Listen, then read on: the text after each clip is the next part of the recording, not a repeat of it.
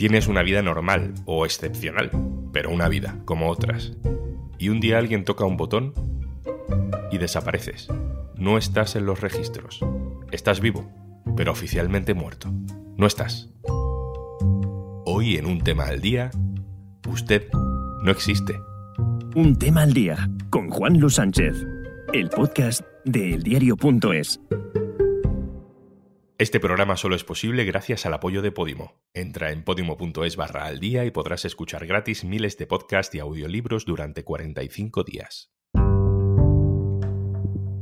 Vamos a contar hoy la historia de Isaac Rodríguez, un chaval valenciano de 21 años. Sabemos que existe porque hemos hablado con él, pero según la agencia tributaria y los registros del DNI, Isaac está muerto. Pues por ejemplo, estoy vivo para trabajar, estoy vivo. Para cobrar, estoy vivo. Para recibir mis nóminas, eh, para cotizar, para seguridad social, eh, cursa un grado medio y un grado superior y estoy, o sea, costo como vivo. Para esas cosas estoy vivo, pero para temas administrativos y luego pedir cita para educación o cualquier cosa, eh, no, ahí ya sí que me niegan totalmente y no puedo hacer nada. Para entender qué ha pasado con Isaac, vamos a hablar también esta historia con nuestro compañero de la comunidad valenciana, Miguel Jiménez. Hola, Miguel. Hola, Juan. ¿Quién es Isaac Rodríguez? Isaac Rodríguez es un joven valenciano de 21 años, trabaja en una clínica de diálisis y tenía una vida normal hasta hace un par de años. La verdad es que él sigue teniendo una vida normal, pero con una característica muy peculiar, y es que no existe para los registros del DNI ni para la agencia tributaria. Pero hasta hace dos años él no tenía ni idea. ¿Y cómo lo descubrió? ¿Cómo se da cuenta de que no está en esos registros? Pues de una forma eh, casi casual. O sea, él recibe un mensaje de Hacienda diciéndole que le toca devolver 100 euros. Su padre va a realizar la tramitación para que le devuelvan los 100 euros a la agencia tributaria y cuando llega le dicen que ese DNI corresponde a una persona fallecida. Se sorprende y dice, pero ¿cómo va a estar fallecida esta persona si es mi hijo, lo conozco? y, no está muerto. Eh, desde la agencia tributaria le dicen que no existe, que ese DNI del que da cuenta corresponde a una persona que aparece como fallecida. Y a partir de ahí empieza una odisea que de momento lleva dos años y todavía no encontró solución. Entiendo que le han ido mandando de ventanilla a ventanilla, ¿no? Exactamente. A él en la agencia tributaria le dicen que esto es fácil de resolver, que lo único que tiene que ir es acercarse al registro y que le hagan un certificado de fe de vida. Eh, él bromea un poco con la funcionaria de Hacienda en cuestión y dice, pero si mi hijo está muerto, ¿cómo va a ir al, registro civil? Eh, por tomárselo a bien, porque realmente es un, asunto mucho más serio de lo que parece, pero es el primer trámite. Llega a casa, le dice a su hijo lo que pasa, cuál es el problema, Isaac se presenta en el registro civil, donde sí que consta, eh, y le dan el certificado de fe de vida. Con este documento vuelve a trasladarse a, la agencia tributaria a intentar demostrar que sí que está vivo y solucionar el problema. Intentan hacerlo y le dicen que no, que ese DNI consta de que es de una persona fallecida y que no se puede hacer nada por cambiarlo, que es una cuestión que tiene que acercarse a la oficina del DNI. Así que lo que hace es ir al DNI y en el DNI le dicen que consta como fallecido y que el problema es de Hacienda. Pues cuando fui a la agencia tributaria estuve tres horas con mi madre pasando de mesa en mesa, pasé como cinco o seis funcionarios y ninguno me daba solución. Era pues una, locura. Y me decían, no, no, si el registro de fe de vida que me pidieron el anterior día no sirve. Y digo, ¿cómo que no? Si me lo pedisteis el otro día.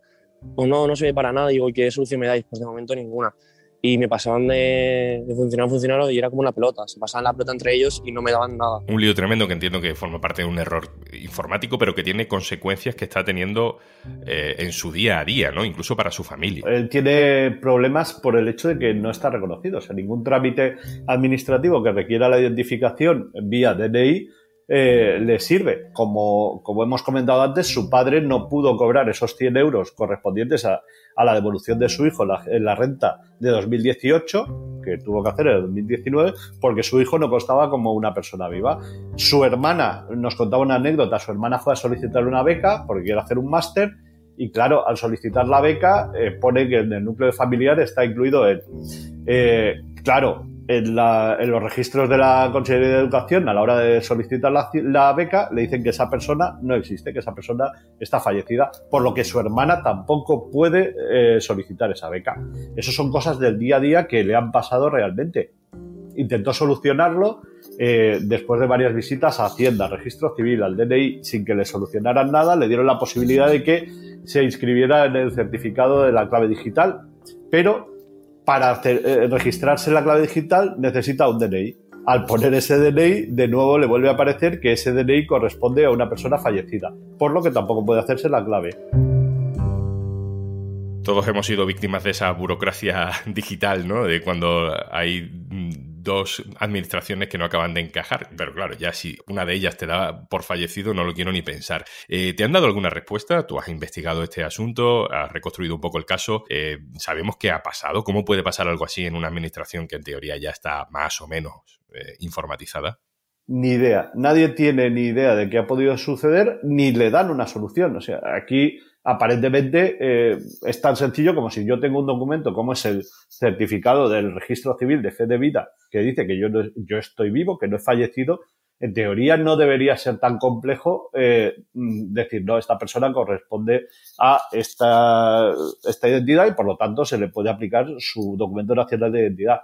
Eh, Isaac no sabe dónde se produjo el error ni cuál fue la causa, si fue alguien que se equivocó al teclear un número, tecleó otro o al dar de baja a una persona dio a la que no correspondía, pero nadie hasta la fecha ha sabido decirle cómo solucionar este problema.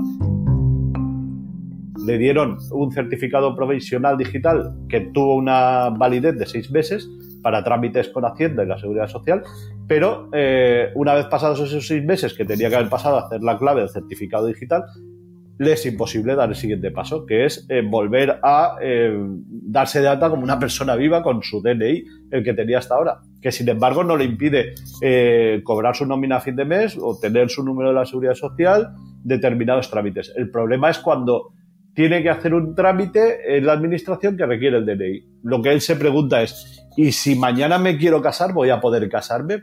Porque yo costo como una persona fallecida. Y si quiero viajar, voy a poder coger un avión y si tengo que abrirme una cuenta del banco... Este tema es importante no tanto por el error, que puede ser anecdótico, sino por la falta de capacidad de la Administración de revertir un error que es evidente tanto que la persona está ahí físicamente, viva, y no son capaces de darla por, por viva. Entiendo que eh, son casos puntuales, pero el de Isaac no es el único, hay más casos, ¿no? Sí, hay más casos. Además, eh, en el periódico hemos sacado, hemos publicado, nuestros compañeros de Andalucía han publicado dos casos eh, similares pero diferentes.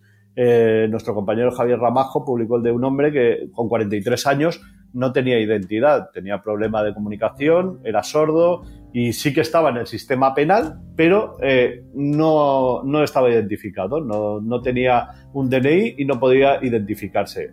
Por suerte, este caso sí que se pudo resolver gracias a la intermediación del defensor del pueblo andaluz, pero no siempre ha habido éxito. También eh, nuestra compañera Carla Rivero, también en Andalucía, nos contaba hace, hace unos meses el caso de una mujer de Sevilla, que tampoco tenía identidad porque su madre no la registró cuando nació y mm, ha intentado conseguir tener ese DNI, ese documento que certifique que ella estaba viva, presentando eh, pruebas de ADN de sus hermanos que coinciden, o sea, que demuestran que, es pariente, que es su presencia misma, y en este caso los juzgados le han negado el DNI. O sea, no es un caso único, aunque en este caso mm, el problema no es que no se inscribió eh, originalmente, sino que sí que estaba inscrito y de repente, no se sabe por qué, se le dio por fallecido. Cuando a uno le dan por muerto es muy complicado que luego eh, le devuelvan la vida eh, administrativamente. Miguel Jiménez, muchísimas gracias por contarnos este caso de Isaac y el resto de, de casos que ya conocemos. Un abrazo y hasta la próxima. Un abrazo y gracias a ti, Juanlu.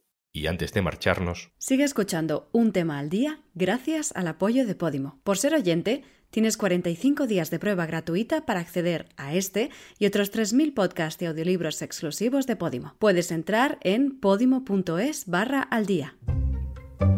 Esto es un tema al día, el podcast del diario.es, con la producción de Carmen Ibáñez y Zascun Pérez, el montaje de Pedro Godoy. Un saludo de Juan Luis Sánchez. Mañana, otro tema.